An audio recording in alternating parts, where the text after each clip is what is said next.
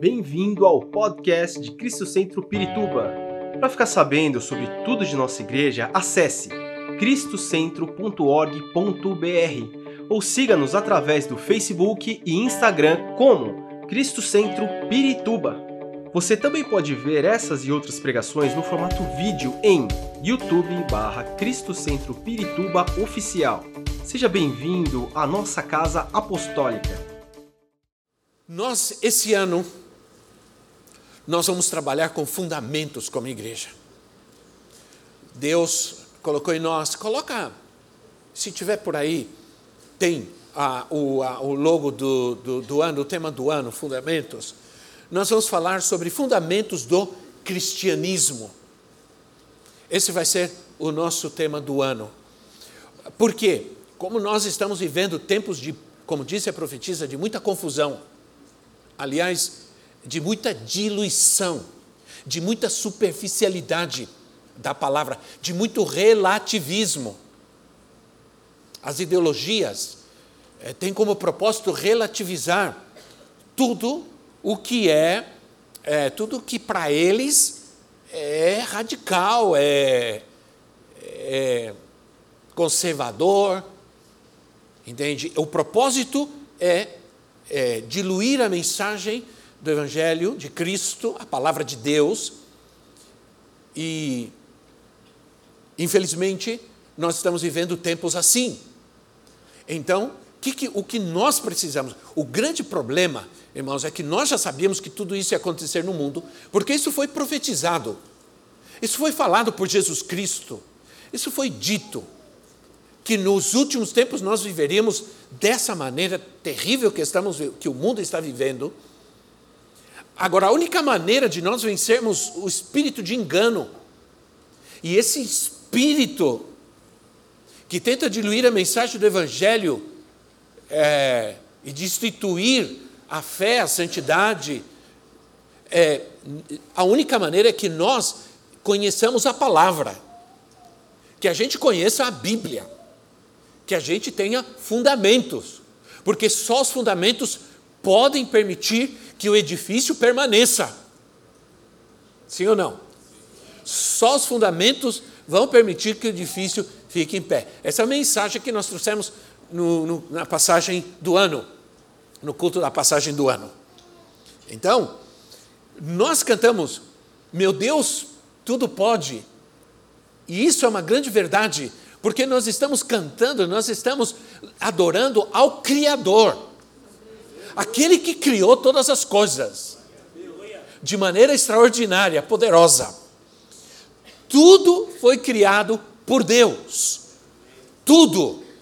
Não há nada, aliás, só há uma coisa que Deus não criou. Sabia? Ele mesmo. Deus não criou ele mesmo, porque Deus não foi criado. Deus sempre foi, Deus é. Nunca foi criado. Portanto, é, o homem não pode criar nada, Satanás não pode criar nada, nada é dele, ele é um usurpador. Ele quer roubar, destruir a criação perfeita de Deus. Mas nós temos a Bíblia. Nós temos a Bíblia. Nela está toda a revelação de Deus. O grande perigo desses últimos tempos é distanciar-nos da Bíblia, da palavra de Deus.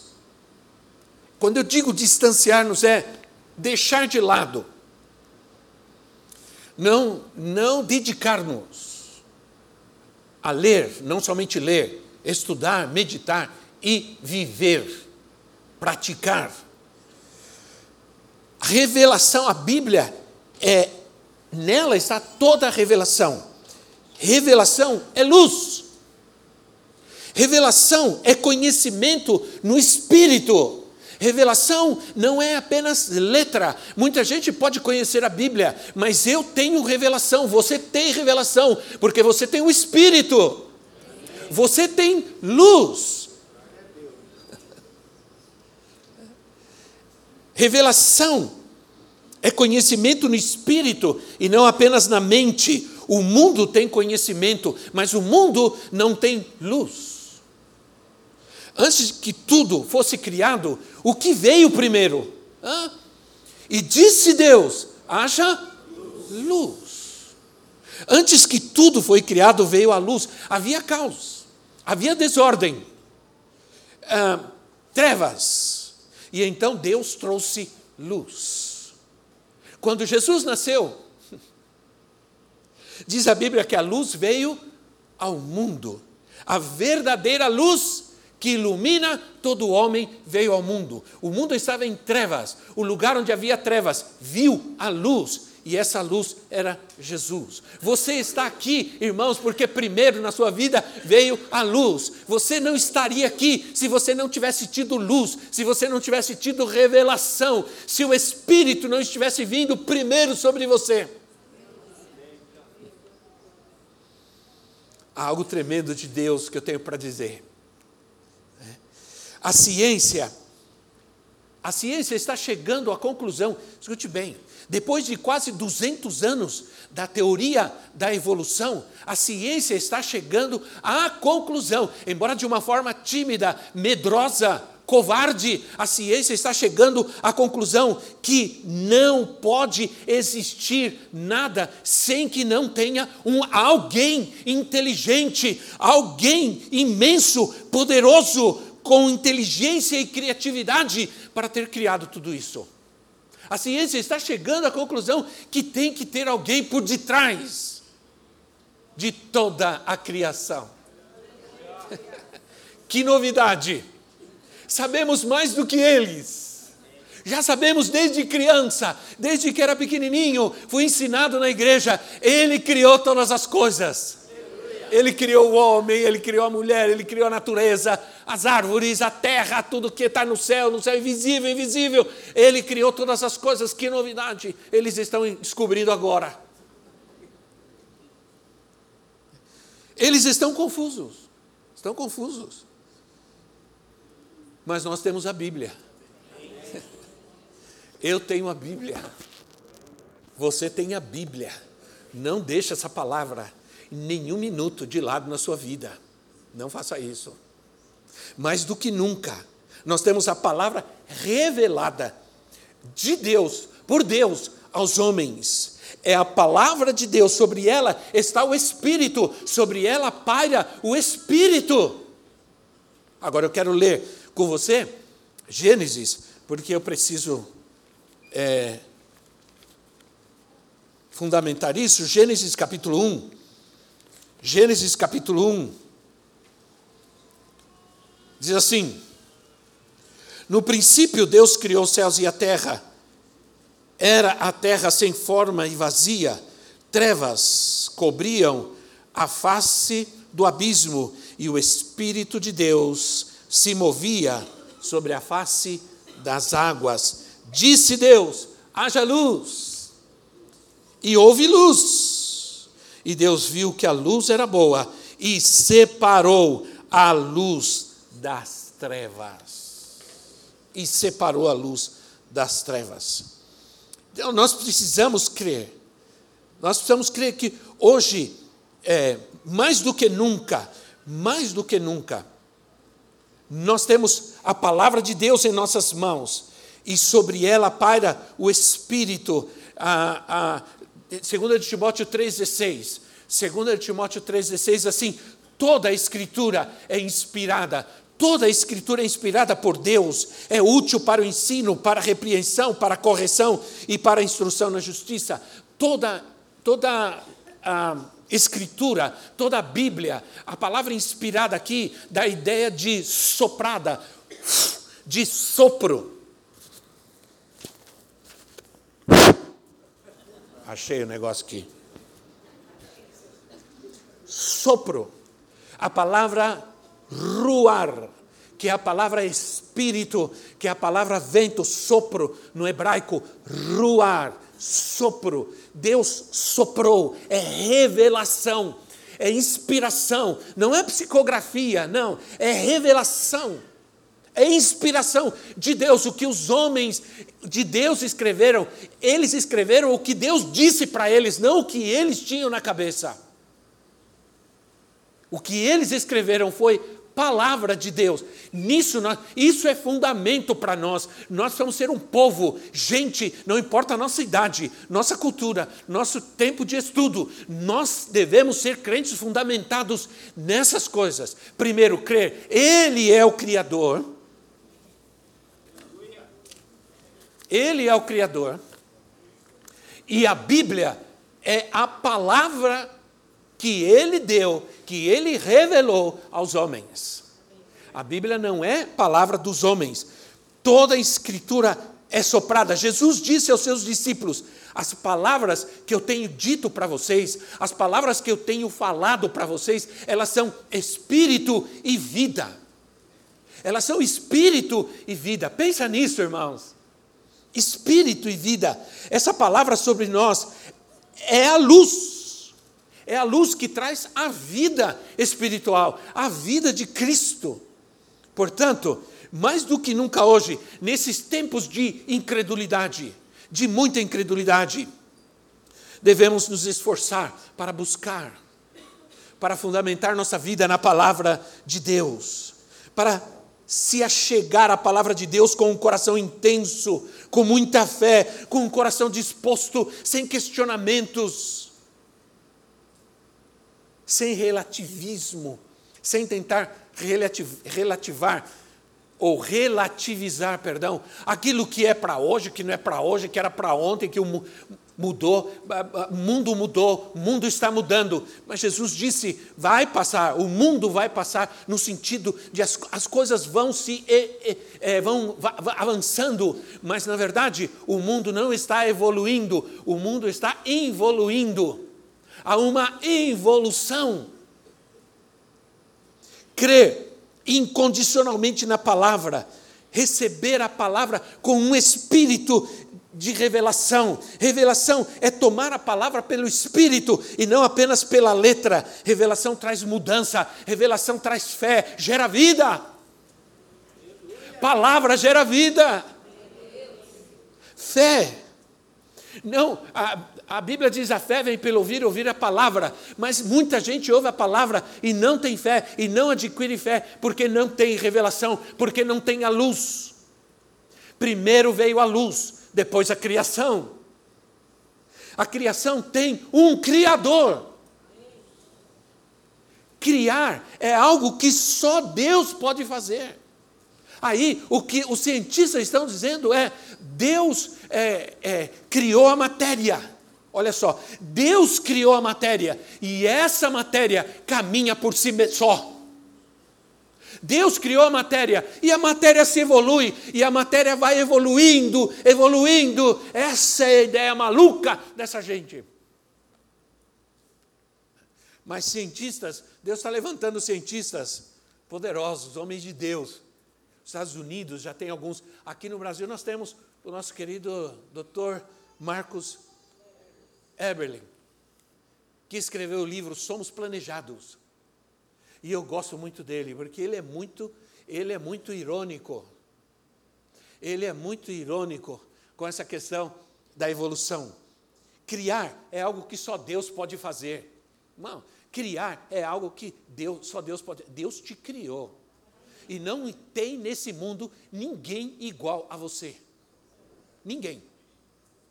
O mundo tem 7 bilhões de pessoas e não tem uma pessoa nesse mundo igual a você. Você tem uma coisa chamada DNA que só você tem, e no DNA está uma marca. E essa marca é a marca do Criador. Cada pessoa tem o seu DNA, mas no DNA de cada pessoa tem algo que todas elas têm igual. E eles estão chegando à conclusão que essa tem que ser a marca do Criador. Dentro daquele DNA, daquela coisa minúscula, ali está você, quem você é, como Deus te fez, a cor do seu cabelo, se você vai ter cabelo muito tempo ou não vai ter por muito tempo. né? A cor dos seus olhos, tudo está ali, mas já tem uma coisa que todos nós temos, uma marca que está em nosso DNA, é a, é a assinatura do Criador. É a assinatura do design inteligente, do artista, por excelência, que te fez, irmão. Por isso, o Paulo diz assim: somos obra-prima de Deus. Ah, você devia encher o peito assim, ficar orgulhoso e dizer: sou lindo, sou obra-prima de Deus. Não é tanto ser sanguíneo, não é tanto ser sanguíneo. Pode ser um pouco sanguíneo, dizer sou lindo, porque sou obra-prima de Deus, mesmo que seja pela fé.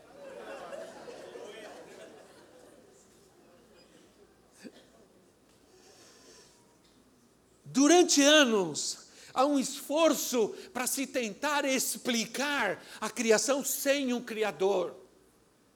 Foram tentativas e tentativas, frustradas, a ciência está frustrada. A teoria do Big Bang, uma explosão originou todas. Imagina, é mais difícil acreditar nisso do que acreditar. É mais difícil acreditar que uma explosão tenha gerado tudo isso, a vida, as plantas, os animais. Explodiu, apareceu.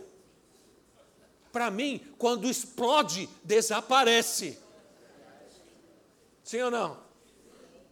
Eu acho que sim, aconteceu um Big Bang, mas esse Big Bang aconteceu antes da criação, porque quando chega o, o Senhor para criar, tudo estava um caos, tudo, havia, tudo estava em desordem, havia trevas, havia escuridão, havia vazio. Sabe por quê? Porque Satanás estava lá, já estava lá.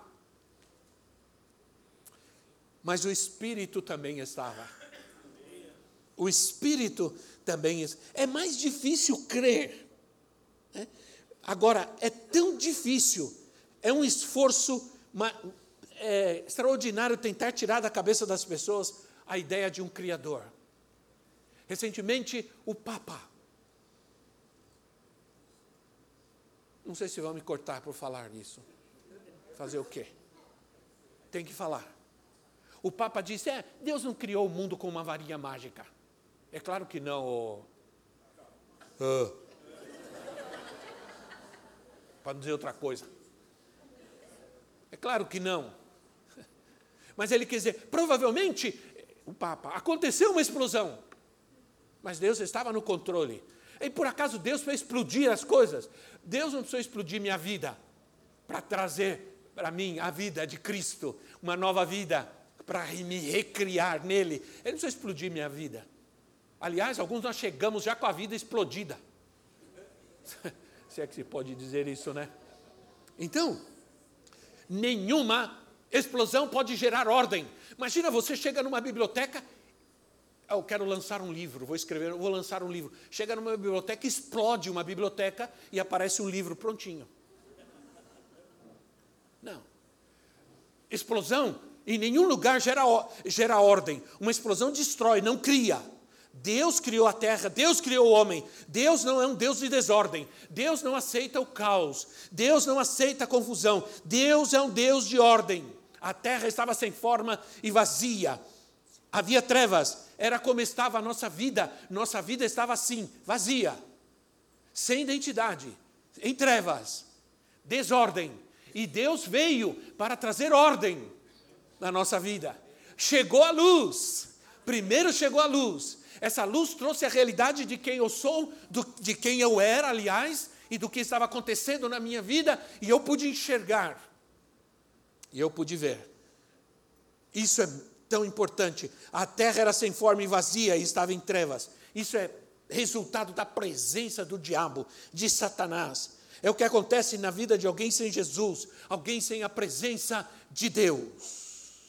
Nós podemos interpretar Gênesis Podemos interpretar Gênesis de três maneiras, historicamente, porque Gênesis contém a história, eh, confirma a história da criação, registra, relata como foi a criação. Gênesis não é um mito, não é uma fantasia, é real, é um relato real, fidedigno. Mas também podemos eh, interpretar Gênesis profeticamente. Em Gênesis são lançadas as bases da redenção. Isso é, é, é, é Gênesis, Gênesis registra a história da redenção do homem, mas é o início da profecia. A profecia se inicia em Gênesis, ao mesmo tempo que o pecado vem, a queda do homem, imediatamente Deus já está a profetizando, Deus já está dizendo: vou trazer redenção, vou libertar. A descendência da mulher vai pisar a cabeça da serpente. Vai pisar a cabeça da serpente, o descendente da mulher, se referindo a Jesus Cristo. E, mas também Gênesis pode ser estudado tipologicamente. Isso é, realidades naturais que são princípios para nós hoje isso quer dizer que Gênesis tem a ver comigo.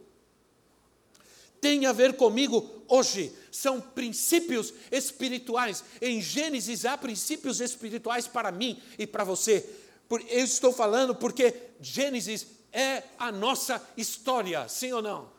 Gênesis é a minha história. Minha vida estava em caos, em trevas, em desordem e veio a luz. Os princípios encontrados aqui em Gênesis também têm a ver com a nossa vida, com a nossa história.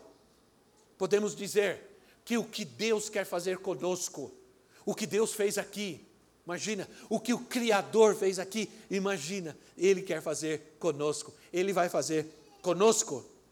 Claro que nós, tem gente que diz assim, não podemos espiritualizar tudo. Claro que não. Não podemos espiritualizar tudo, mas a Bíblia sim. A Bíblia é um livro espiritual. A Bíblia é um livro espiritual, não é apenas um livro histórico, ela tem espírito. O Espírito de Deus paira sobre a Sua palavra. Por isso ela é viva, ela é eficaz. Onde eu vou com a minha Bíblia, eu fico imaginando, o Espírito está pairando sobre ela, sobre a palavra. Eu abro a Bíblia e o Espírito está pairando sobre ela. Por isso, quando eu leio e estudo a Bíblia, ela me traz vida.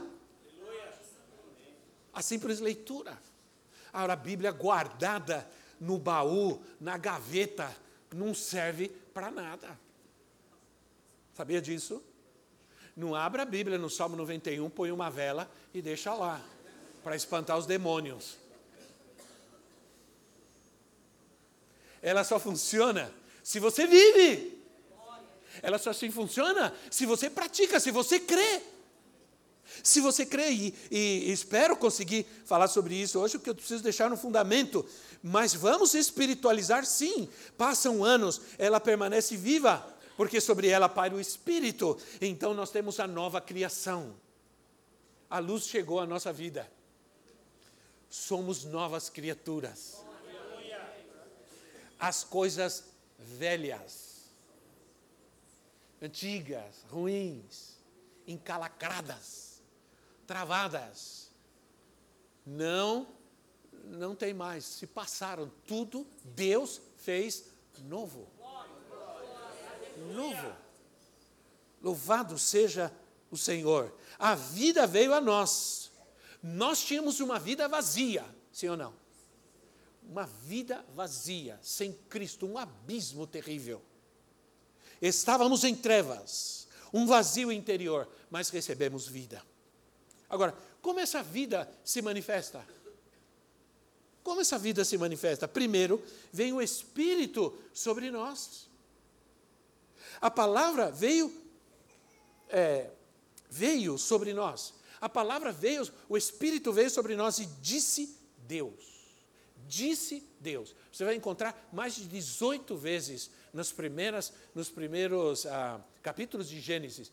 E disse Deus. Tudo o que ele faz, ele faz pela palavra e pelo Espírito. A união do Espírito e da palavra gera vida. Agora eu quero te dizer algo: que eu estava é, deitado e de repente eu comecei a pensar no que vou pregar, ensinar. De repente o Espírito começou a falar comigo. Eu quero te dizer uma coisa: a terra era sem forma e vazia e havia caos. O inimigo estava lá, havia desordem, havia trevas, mas o Espírito pairava, diz o, o Espírito se movia. Sabe o que quer dizer isso? O Espírito estava preparando a manifestação da luz, da criação. O Espírito estava preparando a manifestação de Deus, a criação de Deus. E assim também foi com a minha vida e com a sua vida. Então eu comecei a pensar sobre mim, quando era criança, adolescente, jovem, e aí, quando as coisas eh, ficaram um pouco difíceis, né, quando me rebelei contra Deus, contra a igreja por um tempo, eu comecei a pensar sobre esse tempo e eu entendi uma coisa. Eu, eu comecei a ver alguns fatos da minha vida e percebi que apesar de estar como eu estava, Deus estava cuidando de mim. O Espírito estava sobre a minha vida. O Espírito pairava sobre a minha vida até chegar um ponto de dizer: chega, agora vem. E eu fui mansinho, quebrado, arrebentado, com o cabelo desse tamanho. Só tinha nariz e cabelo. Vem, e deixa eu te dizer uma coisa: a salvação, o encontro que você teve com Cristo, com a luz, nunca veio de repente na sua vida assim, de uma hora para outra. Não, o Espírito estava pairando sobre a sua vida. O Espírito estava pairando sobre a sua casa. O Espírito estava pairando sobre a vida dos seus filhos. Ele estava preparando a manifestação da luz. Ele estava preparando a manifestação de Cristo, da palavra. Ou como eu gosto de pensar nisso, porque aí eu vejo como Deus cuidou de mim. Como Deus cuidou da minha vida. Como Deus me amava. Só podia ser Deus. Quando o primeiro emprego em que eu comecei a trabalhar com 14 anos, no primeiro emprego, nós estávamos vivendo num barraco de madeira. Meu pai tinha perdido tudo tudo. Nós morávamos num barraco de madeira, de um cômodo só, dormia eu e meus quatro irmãos numa cama só, chão de terra, chão de terra.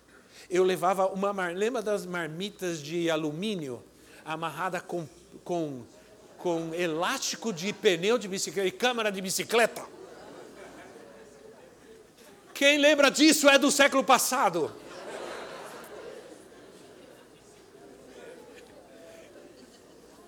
e eu punha dentro da mala a, a minha marmita e às vezes, por mais que embrulhava, embrulhasse o feijão, vazava. E era um cheiro de feijão no trem, no ônibus. E, as, e quantas vezes, quantas vezes, eu vou contar isso para vocês, mas eu conto isso com, com uma, uma, uma, uma verdade, uma realidade da presença e do cuidado de Deus. Como o Espírito pairava sobre a minha vida não tinha nada. Usava o sapato furado, quando chovia, barro, terra, metia o quê? jornal, é, é, folha de. como que é? É? Bolsa plástica, enviava e metia o pé lá dentro e chegava com o pé todo molhado no trabalho, ficava o dia inteiro. É, era, era assim, era difícil. Era difícil. E eu levava na marmita, porque falei da marmita? Porque a gente levava, às vezes, o, o, o famoso ovo frito, que depois de requentado é horrível. Sim ou não? E aquela couve maravilhosa, cortadinha, né? E era isso que tinha. E eu me lembro é, que eu comecei a trabalhar, eu cheguei na empresa, é, a gente antigamente pegava o jornal, pegava os recortes de jornal, office boy, século passado. É office boy. E eu, minha mãe foi comigo procurar trabalho. Chegamos numa empresa e eu, e eu e a minha mãe comigo e disseram: Olha, já preencheu a vaga, mas você preenche uma ficha aqui faz uma entrevista e deixa aqui preenchido. Se tiver uma vaga, a gente chama tal. Aí eu preenchi a ficha, preenchi escrevia bonitinho, tinha 14 anos, mas sou acostumado na igreja, acostumado, eh, já tocava em orquestra na banda, sabia música, falava, já ensinava as crianças, falava bem e tudo. Aí fiz a entrevista, aí demoraram, aí veio o homem e disse assim: Olha, é, espera aqui, e sumiu. Daqui a pouco veio e assim: Olha, não tinha mais vaga, mas eu fui na diretoria e conseguimos uma vaga para você.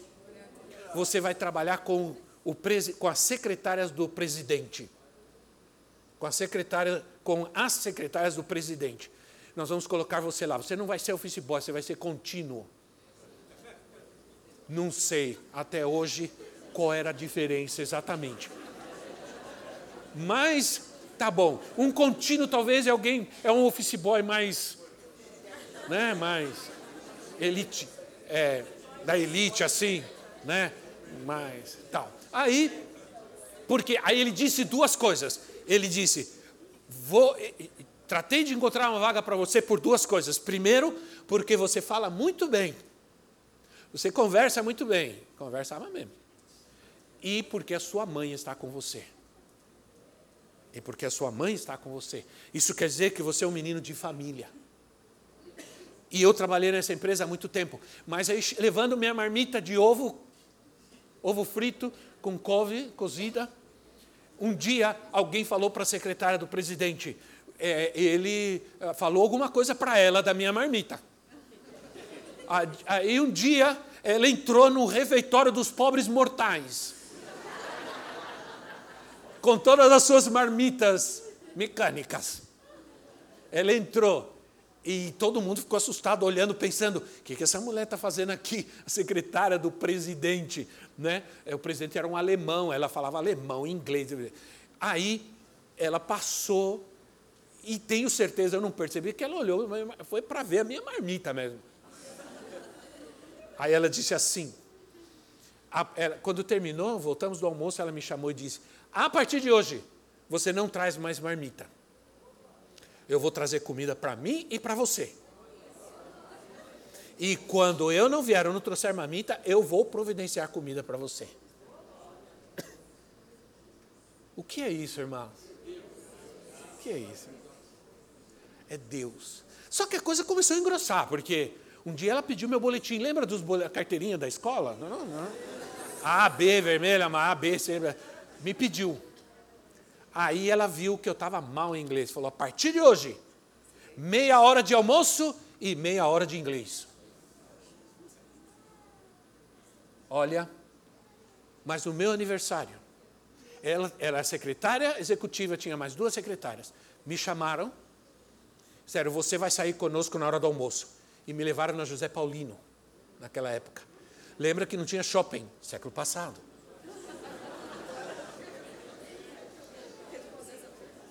Compraram camisa, camiseta, calça, sapato. Eu cheguei em casa com uma tonelada de coisa. Minha mãe olhou para mim e disse: Esse menino não é desse mundo, não é possível. Deus estava sobre a minha vida. O Espírito pairava. Porque Deus é um Deus de propósito. Deus não te traz para a luz sem um propósito. Deus não te trouxe para cá sem um propósito. Deus não te buscou, o Espírito não veio. Ele fez isso porque Ele tem um propósito na sua vida. não importa o que tenha passado, não importa o que tenha acontecido, Ele tem um propósito, as coisas acontecem, mas Ele está ali, o Espírito está ali, a palavra está ali, cuidando para que venha a luz e se cumpra o propósito dele para a sua vida.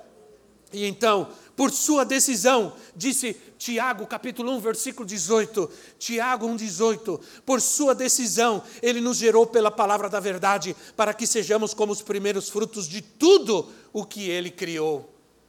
E depois diz, 1 de Pedro 1, 23, 1 de Pedro 1, 23, Espírito, pois vocês foram regenerados, não de uma semente perecível, mas imperecível, por meio da palavra viva e permanente. Espírito pairou e veio a palavra. O momento veio a palavra sobre a sua vida, ter a luz da vida, a revelação de Deus. É aí que algo tem que acontecer, é aí quando acontece então a nova criação. Nova, aquele que está em Cristo, nova criatura é. Mas há outra coisa que acontece e tem que acontecer rápido, porque o tempo está passando é a separação entre as trevas e a luz. Deus criou a luz e a primeira coisa que ele fez foi separar as trevas da luz, porque Deus sabia, não pode haver, onde há luz, não pode haver trevas, e onde há trevas, a luz tem que chegar. A luz vence as trevas. As trevas nunca vencem a luz. Então, quando nós nos convertemos, nós passamos a discernir, nós passamos a enxergar, talvez não imediatamente, não, talvez não tão rapidamente, mas começamos a discernir, é, passamos a ver o que é reprovável é, para Deus, o pecado. E vamos abandonando todas essas coisas, vamos abandonando tudo aquilo, vamos abandonando naturalmente, porque a palavra vai crescendo em nós, a palavra vai a luz vai brilhando em nós. A vereda do justo é como a luz da aurora, que vai crescendo, vai brilhando cada vez mais até chegar ser dia perfeito, isso é um processo de Deus que vai trazendo em mim aquela atitude de saber separar o que é profano do que é santo, o que é trevas do que é luz. É tão difícil dizer para uma pessoa que tem anos de evangelho, isso não agrada a Deus porque no fundo, no fundo, ela deveria saber. Aliás, ela já sabe. Isso é o que é pior. Por que é pior? Porque a Bíblia diz que é pior quando uma vez você tenha experimentado o Espírito da graça, você volte atrás. Você volte às mesmas práticas. Você volte outra vez ao pecado. Porque isso é muito pior e muito mais terrível porque você já tem o discernimento, você já recebeu a luz, você tem o discernimento. Agora, o que você está fazendo é negando, rejeitando o que você já sabe, porque antes você rejeitava o que não sabia, sim ou não? Você rejeitava porque você não tinha entendimento, porque você não sabia, mas agora você rejeita o que você sabe, o que você entende, do que você tem discernimento, e isso é pior. Diga alguma coisa.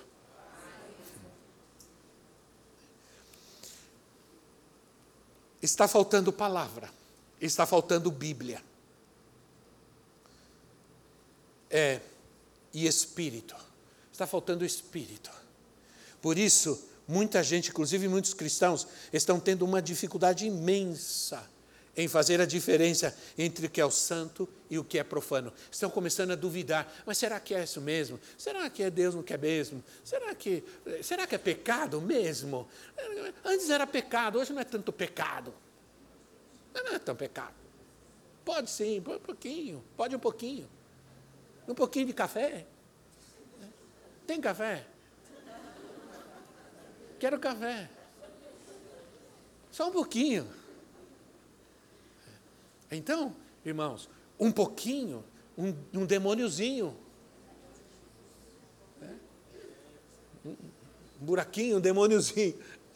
Então, há uma dificuldade imensa em se fazer a diferença em que o que agrada a Deus, porque não está faltando luz. O profeta Ezequiel, eu não, eu não vou detalhar isso, eu tenho, mas não vou detalhar. O profeta Ezequiel, na sua profecia, ele, ele está falando sobre o templo e os lugares do templo, e ele começa a falar sobre uma sala, uma sala que era para os sacerdotes. E essa sala, ela tinha a tarefa de separar o santo do profano. Esse era o propósito dessa sala separação. O Senhor vem para Abraão e diz assim: Abraão, sai da tua terra, sai da tua parentela, separação. Você não pode ser santo como eu quero que você seja santo, vivendo nesse mundo aí. Você tem que sair dele. Sai, igreja, sai da Babilônia, sai do pecado, porque chegou a luz. É, a metáfora da luz e das trevas a gente encontra muitas vezes na Bíblia, muitas vezes. É quase, e quase todas as vezes tem a ver com separação. Estar separados. É, é uma questão de natureza. A luz tem uma natureza, as trevas têm outra. Vou voltar a falar sobre isso. Não fazer as coisas não é porque é, eu sou da igreja, porque eu sou crente, é, é porque é minha natureza. Minha natureza, eu sou luz. Trevas é trevas. Trevas você já percebeu que tudo que é ruim acontece no escuro? Todo filme ruim, né? Todo filme maligno, todo filme cheio de, de horror, de medo, né? é escuro. É, eu sempre brinco, e, é, menina, se o menino te chamar para o escurinho, não é para te ensinar um corinho. Né? Então, tudo que não presta acontece no escuro. E tudo que é bom acontece na luz. É. Nós somos filhos da luz, diz a Bíblia. Diga, sou filho da luz. Filho da luz. Aleluia. Essa é a natureza. Isso é como as pessoas nos veem. Nos veem. Não andem mais como filhos das trevas. Porque vocês já não são mais filhos da treva, vocês são filhos da luz. Uma vez tinha um cego, todo mundo sabia que ele era cego e ele estava andando com uma lanterna. À noite andando com uma lanterna. Aí alguém finalmente chegou para ele e disse: Peraí, mas por que você está andando com uma lanterna se você não enxerga? Ele falou: Não, a lanterna não é para eu enxergar, a lanterna é para que me enxerguem, a mim, para que vejam a mim. Entende? Então eu sou luz. E Jesus disse: para que vejam as suas boas obras, andem na luz. Boas obras, luz. Más obras, trevas. Então, com agora vou caminhando para o final do começo. Criados com o propósito. Tem tanta coisa para ensinar, tanta coisa. Olha, que livro poderoso, Gênesis que estou estudando sobre os rios, o que significam os rios, os nomes dos rios. Tigre, Eufrates. É uma coisa maravilhosa. Criados com propósito. Gênesis 1, 26, 28. Então disse Deus: façamos o homem. Olha só. Façamos o homem à nossa imagem conforme a nossa semelhança. Domine ele sobre os peixes do mar, sobre as aves do céu, sobre os animais grandes de toda a terra e sobre todos os pequenos animais que se movem rente ao chão. Criou Deus o homem, a sua imagem, a imagem de Deus criou. Homem e mulher os criou. Deus os abençoou e lhes disse: Sejam férteis e multipliquem-se, encham e subjuguem a terra, dominem sobre os peixes do mar, sobre as aves do céu, sobre todos os animais que se movem pela terra. Quando Deus criou o homem, imediatamente estabeleceu propósitos. Você é uma pessoa com propósito. Deus quer que você domine, que você subjugue o pecado, que você domine sobre as coisas, que você domine sobre a sua vida. Há um, um fruto, uma manifestação do Espírito na nossa vida chamada domínio próprio, que nos faz capaz de dominar, de vencer a tentação, de subjugar o inimigo que está vindo sobre nós, impedir que sejamos felizes, abençoados, prósperos. Amém. Deus te criou com essa capacidade e te deu um propósito exclusivo. Quando Jesus nos chamou para ir ao mundo, vão por todo mundo, fazer discípulos de todas as nações, é porque Ele tinha isso na sua mente, no seu coração. É, vai, você tem que crescer, você tem que se multiplicar, você tem que ir pelo mundo, subjugar as nações, ele está esperando que os nossos inimigos sejam colocados por estrada dos seus pés. Ele está esperando que nós dominemos. Salmo 101 diz assim: domina no meio dos seus inimigos. Não deixa o teu inimigo te dominar, domina ele. Sujeitar e dominar é propósito de Deus para nós. É. Hoje Deus quer que você seja instrumento para colocar seus inimigos debaixo dos seus pés. Olha, quero te dizer uma coisa, uma revelação de Deus maravilhosa para a minha vida, para a sua vida, agora, agora. Escute só, não temos que andar atrás da bênção, nós temos que andar atrás do propósito. A bênção, ela serve o propósito a bênção segue o propósito. Quando você alcança o propósito de Deus na sua vida, você não precisa ficar andando atrás de bênção. Porque a bênção ela, ela é serva do propósito de Deus. Nós somos abençoados como igreja. Essa igreja é abençoada. Muito abençoada. O Senhor nos abençoa de maneira extraordinária. Nós temos vivido tempos e esses últimos tempos estamos crescendo, estamos avançando, né? é, passamos por verdadeiras guerras batalhas, quantas vezes nós entendemos que o inimigo queria destruir essa obra, essa igreja, destruir mesmo. Se eu ficasse olhando nesse tempo todo, olhando para as pessoas, ouvindo as críticas, os questionamentos, eu não estaria aqui, porque se as pessoas se, se levantam, as pessoas se iram contra nós, nos abandonam, mas eu sigo o propósito. Eu sigo o propósito de Deus. E quando eu ando no propósito, a bênção vem. A bênção acontece. Alguém estava nos Estados Unidos uma imensa igreja e diz assim: Eu quero, nós temos a visão de ir para o Brasil, nós vamos atender as necessidades, nós vamos ajudar igrejas, nós vamos construir templos, nós vamos evangelizar. Ah, precisamos de alguém no Brasil, mostra-nos alguém, Senhor. Aí procuram um, um servo de Deus e diz: Você conhece alguém no Brasil? Porque nós temos uma visão para o Brasil, você conhece? Conheço. Que é isso? Se não é Deus propósito. Ele não estava aqui fazendo nada, nele ele estava fazendo tudo. Uma noite em Guatemala, uma madrugada em Guatemala, eu estava no terraço da casa orando. E eu fechei os meus olhos e estava orando, não tinha nada, estava vivendo em Guatemala, nada tinha acontecido ainda, mas eu fechei os meus olhos e eu vi, eu vi este lugar, eu vi vocês, eu vi a igreja, eu vi a obra, eu vi a África, eu vi. Propósito. Um dia eu estava dormindo, ou acordado, não sei, e eu tive uma visão. Eu estava num lugar desci, eu sabia que era na África. Eu estava num ônibus, desci e vi um lugar, uma grande avenida assim, tinha coqueiros e todos eram negros, e eu vi aquele lugar nitidamente, aquelas pessoas. E, bom, aquilo passou. Primeira vez que eu fui para a África, me levaram num lugar. E paramos para comer alguma coisa, estávamos numa estrada, e eu, quando desci, era a mesma a mesma, a mesma paisagem. Aí eu perguntei, faz quanto tempo que asfaltaram isso aqui? Ah, faz uns, faz uns dias, uns dois meses que asfaltaram.